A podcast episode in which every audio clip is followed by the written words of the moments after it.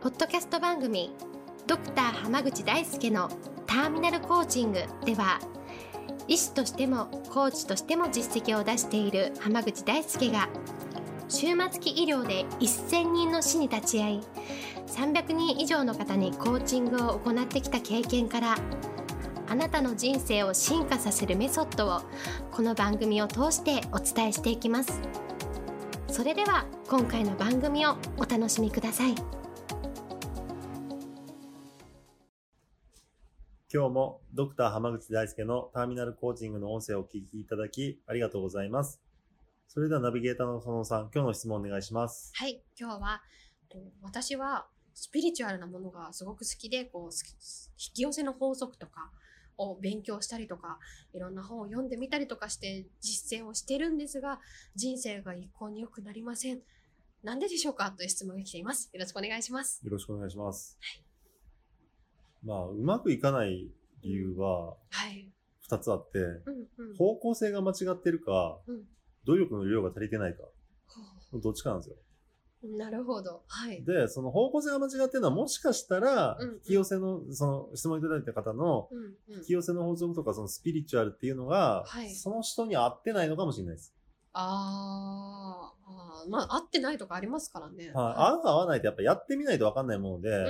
ん。例えばその、なんだろうな、まあ、うん最近の例で言うと、うんうん。例えばこういう分野にチャレンジしてみようみたいな人がいいたんですけど、うんうん。その人チャレンジしてみたら、うん思ったほど面白くなくて続けるのが苦痛 なんですみたいな人が。なるほ見ど。はい。えでもそれって、うんうん、行動した結果でじゃないですか。そうですでねも。それはありだと思うんですよね。やってみたらちょっと違ったみたいそう、だから医者とかでもはいうん多いのはね、そうんの、例えば、自分は、こう、はい救急の分野に進みたいみたいな人がいいあーる、はいい、たとしな。て、えで、救急に進むためには、なんかこう、内科を何年やってうん、外科を何年やって、こう、うん整形外科をやって、これをやって、あれをやって、うんで、うん救急に行くみたいな人もいるしうんう、んいきなり救急に行って勉強しますっていう人もいるんですよ。うんうんでもそこでね、うんうん。いきなり救急に行ってん、合わなかったらうん、潰しは効くんじゃないですか。まあそうですねや。ってみたら合わねえ な、別のとこ行くかってはいは言えい。るんだけど、例えば10年ぐらいかけていろいろあって、いざ救急に行って面白くねえってなった ら、悲惨でしょそれは辛いですね。はい。ってなったら、10年間何だったんだろうってなるなるじゃないですか。まあそうですでね。もその、はい。医者同士のキャリアの話をするときに、こういうの結構よく出たんですけど、うんうん、僕はどっちかというといきなりやりたいことやるやる派だったんですよ。おーやってみて面白かったらやるし、うん面白くなかったらやらないし、みたいなうんうんうんうん感じなんだけど、結構年食ってからや、うん。はい。挑戦して、うん、いや向いてねえなとか、合ってねえなと思ったら、本当にす災難なんで、だそうですね。だからね、やってみはいてよく、うまくいかないのが、その、、うんうんスピリチュアルが好きだなとか、これ合ってるなとか、もっと突き詰めたいってやり、思えるんだったら、単うんにうん行動量とかが足りないだけです。ああ、はい。はい。でもなんかこう、周りのこうんうんう、スピリチュアルでうまくいったっていう人がいて、半信半疑だけどやってるみたいな人って結構いるじゃないですか。いますね。だはいったらやめといたらどうですかっていう話は。ああ。話ですね。なるほど。なんかちょっとやっちゃったから、なんか、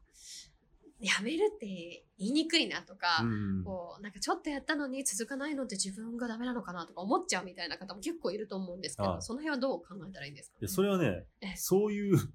その人流に言うと、はい。そういうものを引き寄せるんです。自分の頭の中で。おおなんかネガティブな、あーどうだろうとか、やめにくいわ、みたいな。 を引き寄せてるだけだから、あーある意味それ当たってるんだと思いますよ。ネガティブが、まあ、そうですね。だって引き寄せの法則って、うんうん。要は幸せなものを全部引き寄せるだけじゃないでしょ。そうです、そうです、そうですそうですね。マイナスの人はマイナスのものを引き寄せたりするし、うんうん。あの、良くないものを、そう、イメージしてる人はそれを引き寄せたりしてるじゃないですか。そうですね。じゃあ自分にとって不誠実な、うんうん。なんかやっちやった手前やめれないみたいな、うん自分に対する不誠実さを持ってる人は、はい。そういうものを引き寄せてくると思うんですよね。うんうん、ううんん。だったら別に当たってんじゃないですかっていう 話でもあるんで、だかなるほど。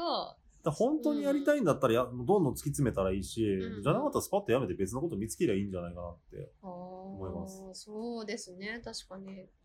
なるほど。じゃあ自分でそのやめ、まあやめ、もうやめようみたいな今日からやめようってなった時になんかこう手持ち無沙汰というかはじゃあ何すんのみたいなのがこう自分の中で思っちゃう場合はは何すればいいんですかね。い。片っ端からいろいろ試してみたらいいと思い ます。なるほどなるだほからど。そのスピリチュアルが好きなんだったら、まあ、はいスピリチュアルにもいろんな分野あるいじゃないろいですろか。あります。はでい。引き寄せ以外にもなんうんうんかあれやこれやそれもあるし、ありますありますでスピリチュアルのところの隣の棚は大体自己啓発だったりするんで、うんうんうんで自己啓発のところ見てなんか、うんあこれいいなとかあったらそれを試したらいいと思うんですよね。ああもうじゃあそのあこれだったらこうやれるなとかこれやってみたらちょっといいことあったなみたいなものに当たるまで、